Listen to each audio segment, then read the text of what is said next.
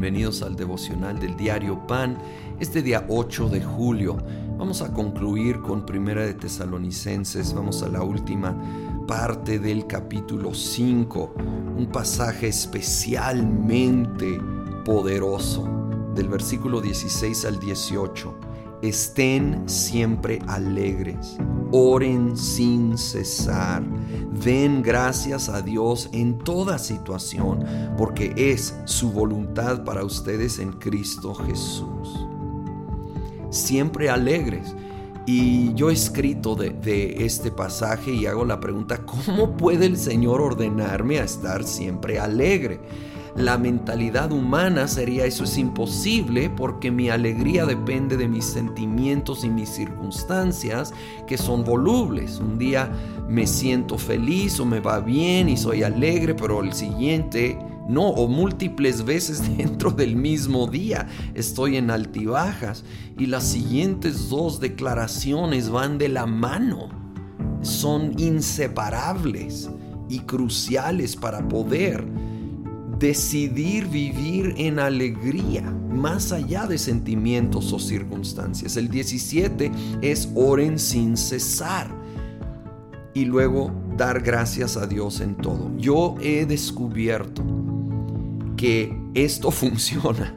No debe de sorprendernos, es la palabra de Dios. La oración y el dar gracias nos ayudan increíblemente a estar siempre alegres. Orar sin cesar no quiere decir que estás literalmente orando 24/7, eso ni es posible.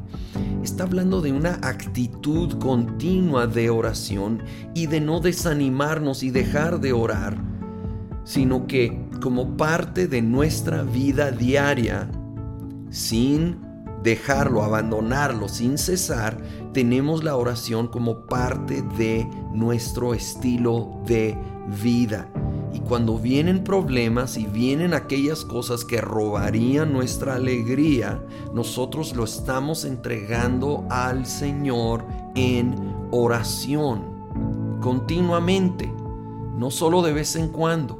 Yo te animo a establecer tu tiempo a solas con Dios como parte de tu estilo de vida diario. Y en ello, junto con levantar peticiones, el versículo 18, den gracias a Dios en toda situación. No solo cuando me va bien, allí es fácil, pero y también debo dar gracias por sus bendiciones, obvio, porque aún eso a veces se nos olvida. Pero yo también debo de dar gracias a Dios en los momentos difíciles. Y hay motivos para dar gracias. Si abrimos bien los ojos, veremos la mano de Dios, de su bondad, de su fidelidad, aún a través de las pruebas más difíciles. Y, y cuando no hayas eso, y entiendo que hay momentos tan dolorosos que no es fácil ver eso, volvamos a la base sobre todas la salvación comprada por Cristo Jesús en la cruz. Y eso nunca cambiará. Y su amor tan grande, tan incondicional, no cambiará. Y va terminando el apóstol, versículo 23, que Dios mismo, el Dios de paz, los santifique por completo y conserve todo su ser, espíritu, alma y cuerpo irreprochable para la venida de nuestro Señor Jesucristo.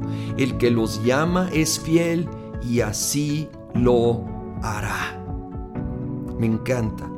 Tanto hay la oración de que el Señor nos guarde, ¿sí?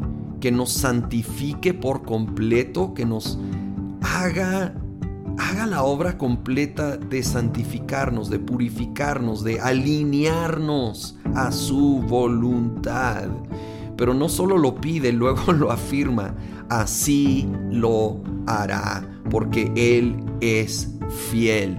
No es una oración de, ay, espero que suceda, sino afirmando y seguros de que el que nos llamó es fiel y Él lo hará. Así que Señor, traemos nuestras cargas, nuestras necesidades delante de ti, nuestras preocupaciones, las dejamos delante de ti y te damos gracias. Te damos gracias que eres fiel, te damos gracias que nunca nos has dejado desamparado, que tú estás con nosotros y que en tu fidelidad tú lo harás, tú nos guardarás, tú nos perfeccionarás, tú terminarás la buena obra que has comenzado y así nosotros podemos estar siempre alegres en el nombre de Cristo Jesús. Amén.